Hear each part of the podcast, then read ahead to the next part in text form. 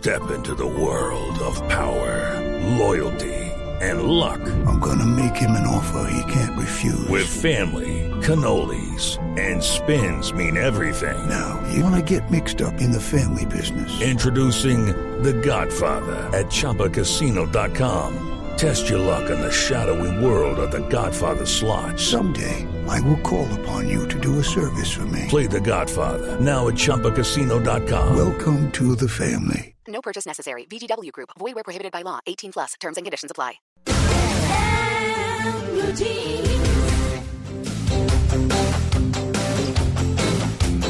8 y 17 minutos de la mañana y como dicen, a lo que vinimos vamos, Así ¿cierto? Vamos a hablar de alimentación eh, del alma y el cuerpo, para el alma y el cuerpo. Porque bueno, eh, obviamente pues el cuerpo necesita todo este tema físico, pero también la comidita nos da el... eh, el tema como espiritual, como eso que nos hace crecer, que nos hace sentir felices y que, como les comentábamos en un programa anterior, en el que también estuvo nuestra invitada de hoy, eh, hablábamos de Jeon Kwang, es, eh, que es mi chef favorita, la, la monja budista, la monja budista de, las que, de la que hablábamos. Y, y bueno, es como esa conexión con los alimentos, es esa transmitir esa buena energía que le ponemos cuando cocinamos y que, o que les ponemos cuando cocinamos y que llega a las demás personas con el mismo agrado y que las nutre, pero las nutre física y espiritualmente, se podría decir. Así que le damos la bienvenida a Elizabeth Franco Agudelo, que ya saben, es cocinera y pastelera, coach en nutrición y salud holística y docente del Gato Dumas Colegio de Gastronomía. ¿Qué Elizabeth? Hola María Clara, Luis Carlos, ¿Cómo María estás? Lourdes, Simón, Mauricio. Buenos días. Y a días. todos los oyentes de En Blue Jeans, feliz nuevamente de, de- de esta invitación. Y Sí. muy bien, un poquito Bueno. agripada, estos Sí. fríos están tenaces, pero bueno. Sí. No, ha hecho mucho frío estos días en Bogotá, sí Como señora. con limón.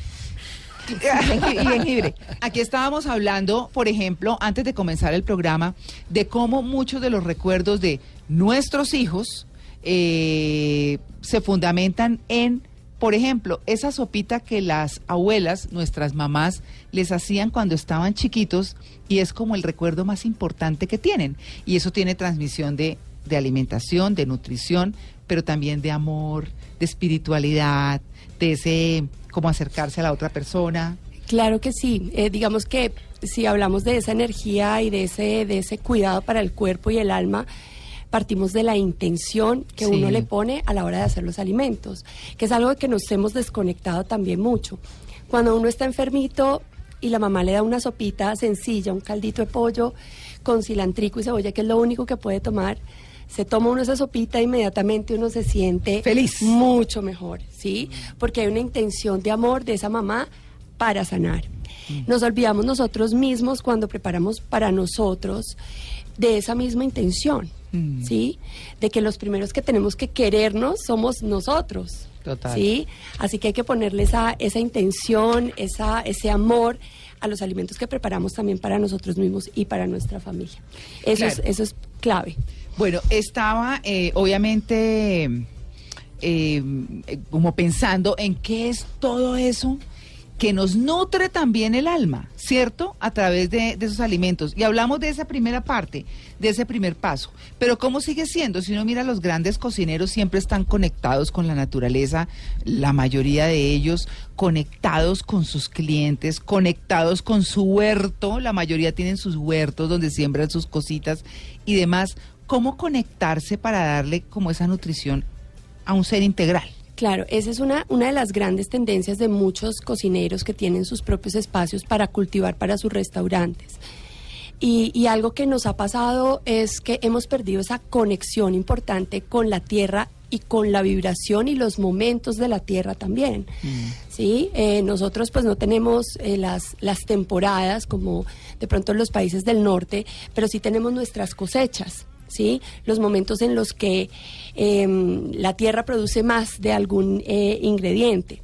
Entonces, esa conexión con esa plantica es súper importante, por eso yo creo que una de las materias que se debería dar en todos los colegios es enseñarle a los niños a plantar una lechuga, a cuidarla desde ahí y luego obviamente hacerse una ensalada con ella, porque es que desde ahí hay una conexión que tú le pusiste todo el amor, toda la intención a plantar esa lechuguita eh, y luego pues ya te la comes y la, y la, el- la sensación, la energía, todo eso cambia.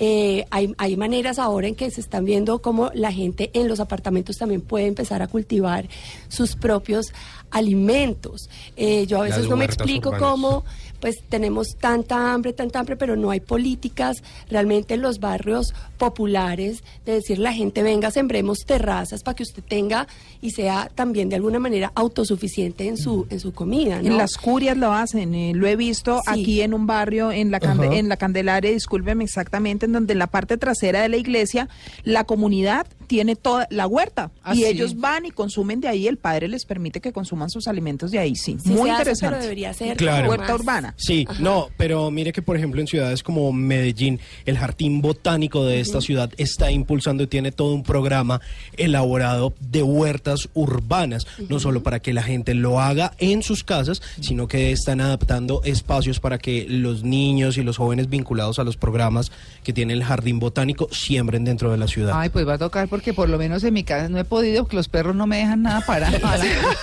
serio? Se Y comen Pero colgadas, María Clara, pueden ser Por eso, colgantes. eso me va a tocar. Ah, sí, claro. porque eso se Y come. realmente la naturaleza ¿Y colgar los perros? La naturaleza es tan agradecida que de verdad cualquier matica va Sí. a crecer. Si tú le pones el amor y la intención, va a crecer. Entonces, Oye. de ahí empezamos con una. Pues ahora que estamos en. en- nos, nos concentramos mucho más en las ciudades y hemos, digamos, dejado en manos nuestra alimentación a esas grandes corporaciones. Simplemente vamos al supermercado y compramos ya todo listo y procesado.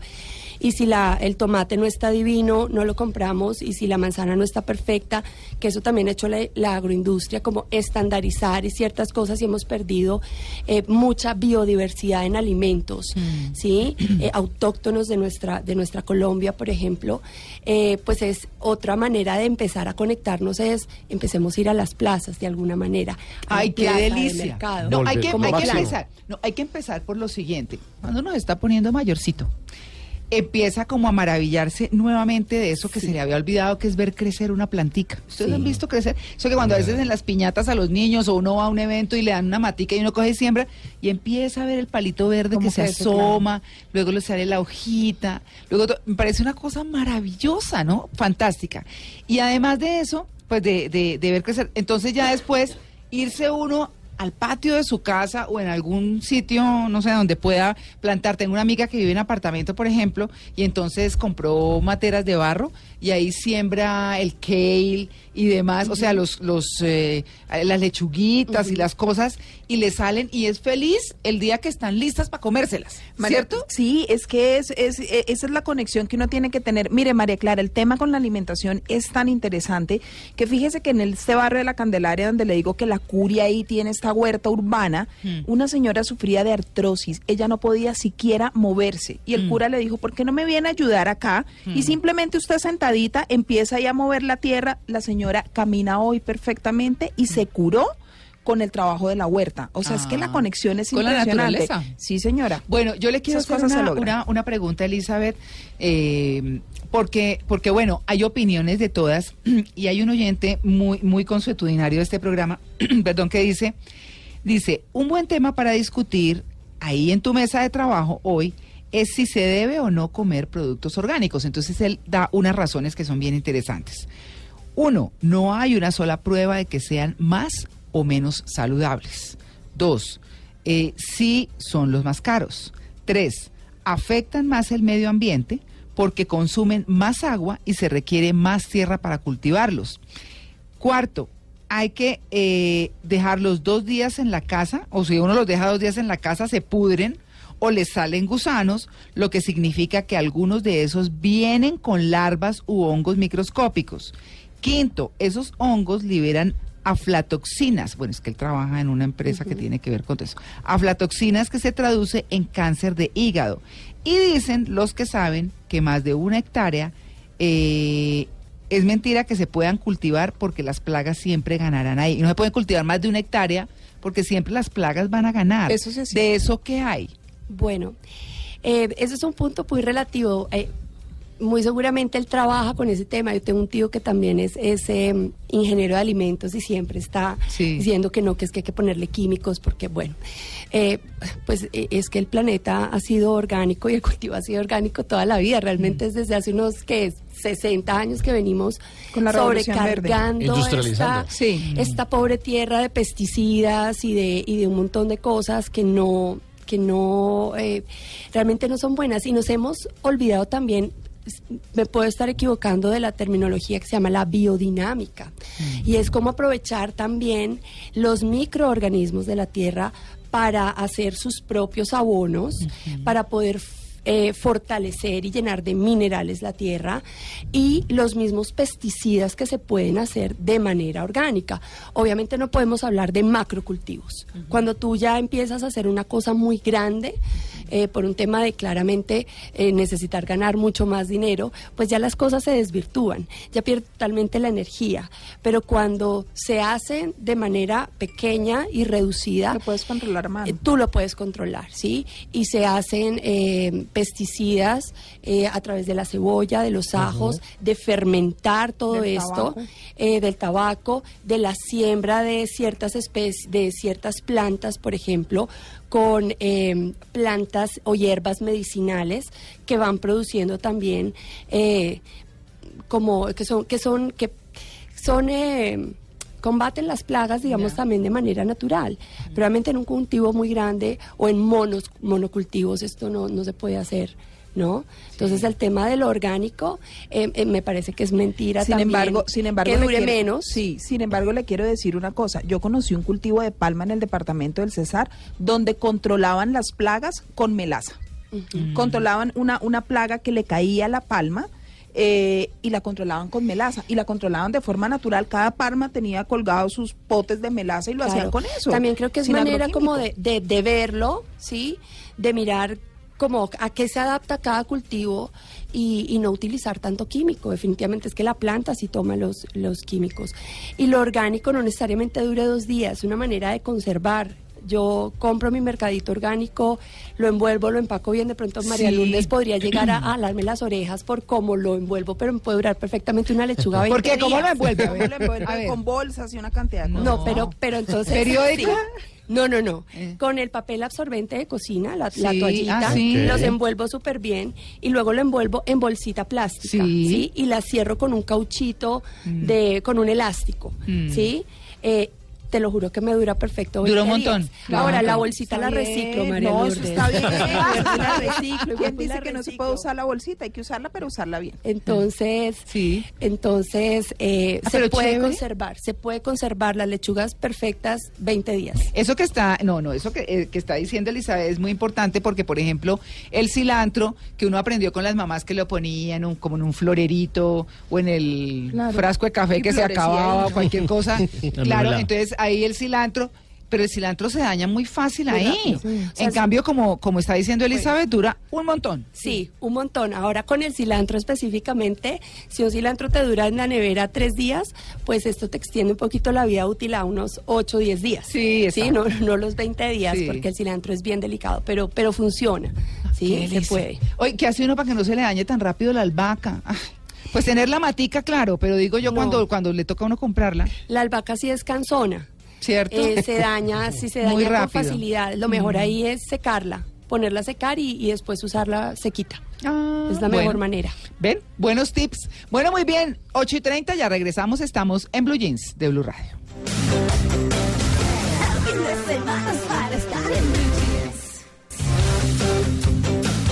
Hablábamos con anterioridad de, de cómo la comida nutre el alma, pero también nutre el cuerpo. Y hablábamos también de Jeon Kwan, que no me canso de hablar de ella porque la verdad es que vale la pena. Es esa conexión de esta monja coreana budista que está en su templo, que nunca ha trabajado en un restaurante, que su dieta es vegana, definitivamente vegana, y que fue descubierta eh, por Jeff Gordiner, que es el periodista del New York Times, que, le dice la, chef filósofa y que se ha pegado dos viajes a Corea para comer con ella, la ha traído a Nueva York para invitar a los grandes chefs del mundo, por supuesto, a, que prueben esa comida. Pero hay una frase de ella, algo que ella ha dicho dentro de sus manifestaciones, y esto para seguir con el tema, que dice que la comida es una herramienta para cambiar el corazón de alguien.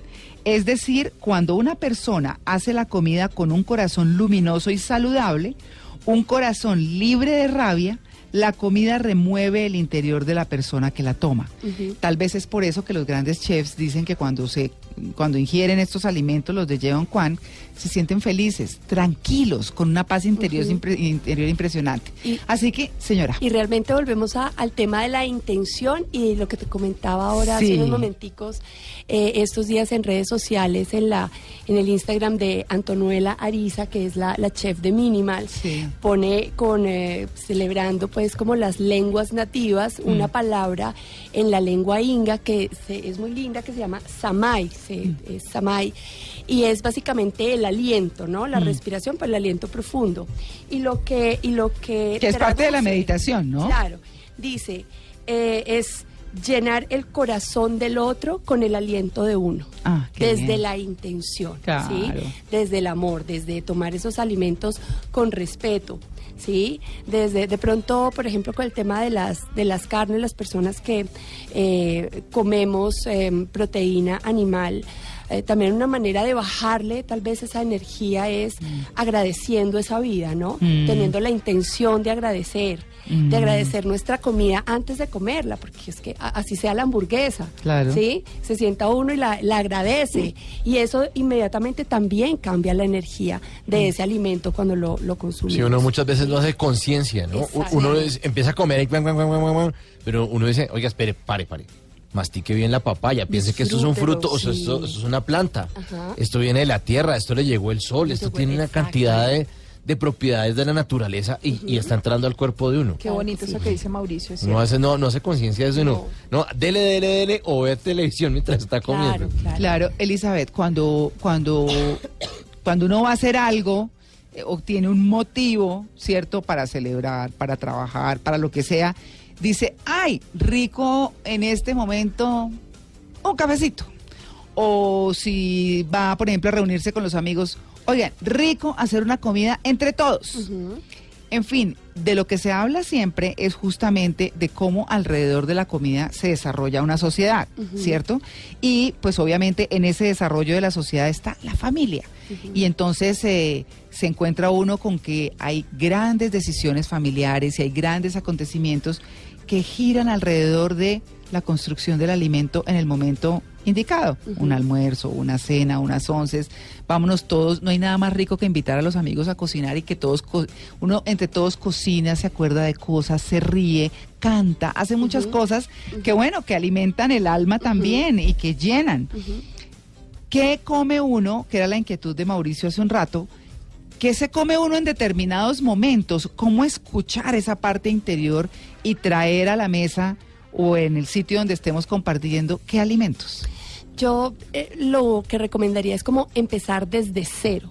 O sea, procurar, si vas a hacer una salsa de tomate, hazla con los tomates. Sí. Eh, si vas a hacer una pizza, no comprar la masa precocida, sino haz tú la masa de pizza. que además es un planzazo. Sí, eh, arrancar desde cero. No, nada, nada raro. Uno puede hacer una comida deliciosa, pero no usando productos que están procesados, porque Sí. es que realmente la energía que ya tienen esos productos es cero. Lo único que tiene es azúcar, grasas que sí te ponen la pila, pero que no te mueven energéticamente de manera bonita Mm. eh, en, en tu cuerpo, ¿no? Claro. Entonces, eh, tratar de consumir menos de esos alimentos que, claro, nos facilitan muchísimo la vida. Mm. Eh, las personas que llegan de trabajar por la noche, pues que es mucho más fácil sacar algo del congelador, que ya está listo y calentarlo en microondas y comerlo.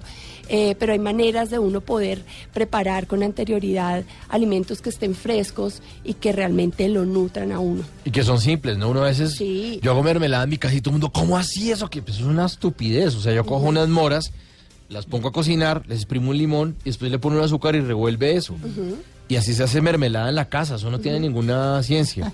O hacer la, la, sí, la pasta de la que ustedes están hablando de la pizza, pues uno coge los tomates y, lo, y ya, y se cocinan, y después les quita el pellejo y tiene una, una pasta de tomate hecha en la casa que es distinto a la que uno compra enlatada, que Claro. lleva seis meses ahí guardada en una estantería. Además con la propiedad del tomate que tiene tanto líquido que es suficiente para que quede con la textura que tiene que quedar. Exactamente. ¿Cierto? Esa es una O sea, cosa. es muy simple. Yo una vez No, sí. quise una vez, María Clara, eh, queso.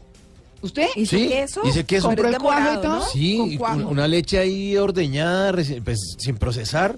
Compré el cuajo y le metí como en un, como en un colador y Y empezamos. salecito y todo. No, yo no me acuerdo ni sal. Sí. Es una vaina súper simple. Ese queso campesino Sí. Y hecho por uno. O sea, uno dice, no, pues, y además uno se imagina que eso tiene una cantidad de procesos industriales. No, no, no. Además en YouTube hay tutoriales para todo. Sí, o sea, ¿quiere claro. hacer queso? Eh, o escriba en Google. ¿no? ¿Cómo hacer queso? Y Ya es una bobada y, uno Y la hace- mantequilla también. O la mantequilla también. Lo hace uno en la casa y es súper simple. Alimentos Quintero. Sí, próximamente estaré lanzando. No, la prim- la- el primer intento de queso me quedó muy rico, el segundo no tan bueno, ahí como que desistí, pero digo, es que hacer eso es una bobada. Es, tan fa- es, Es es muy sencillo, simple, pero es tener el cariño para hacerlo, porque porque hacer esas cosas, para hacerlas hay que disfrutarlas, ¿cierto? Desde que uno dice, uy, tan lindas estas fresas. Y además si uno se pone a mirar la fresita y todo lo que tiene, y cómo brilla y cuando está bien roja. O sea, hay tantas cosas por admirar en, en la alimentación. es arrancar como desde ahí, de, de darle realmente o de volver a darle ese valor a los alimentos que le daban, por ejemplo, nuestros abuelos. Yo me acuerdo que mi abuelita me acordaba, me contaba el otro día que ya eh, tenían un solar en la casa y había perales y las gallinas andaban por ahí, entonces iba, tocaba ir a cazar los huevos, pues porque las gallinas iban y ponían donde fuera. Eh, sí, entonces como esa conexión otra vez que hemos, que hemos perdido. Claro, pero mire que hay mucha gente que vive sola porque comúnmente, pues digamos, la comida es mucho más sabrosa y es tiene mucho más magnetismo o energía cuando se comparte para los demás, ¿no? Es mucho más grato. Pero hay gente que vive sola, entonces digamos que mi pregunta, Elizabeth, va un poco más a como qué consejo darle a esas personas que de pronto no tienen a quién cocinarle, que viven solas y que en gran muchos casos les parece aburridísimo decir como, uy, no, yo prefiero salir a comer y encuentro el domicilio allí o tal cosa. Claro, ahí hay una cosa que es, de pronto ahorita empe- ha empezado a sonar mucho y, y es tomar conciencia de que no nos amamos lo suficiente. los, los primeros que deberíamos empezarnos a querer somos nosotros mismos. Y que el otro día tenía una alumna que me decía es que vivo sola y me da pereza y la niña pues enferma. Yo le dije, la primera persona que se da amor eres tú. Y, y cocinar para ti con la intención de sanar es ese primer paso, Mm. ¿ves? Entonces es tomarlo de eso. A veces uno le da pereza, pero y tiene una gana de comer algo rico, pero entonces no se lo come porque le da pereza. Entonces hay que dejar la pereza y, y realmente apropiarse del tema y decir, me voy a contemplar, me voy a consentir, esto es para mí. Claro, es, es esa conexión que genera como, como cuando, por ejemplo, los hijos eh, dicen, mamá, ¿vas a hacer hoy cremita de tomate? Uy, sí. Entonces uno ya sabe claro. que es lo que quieren y uno lo hace y es una conexión de todo, de amor, de alimentación y demás, que se da.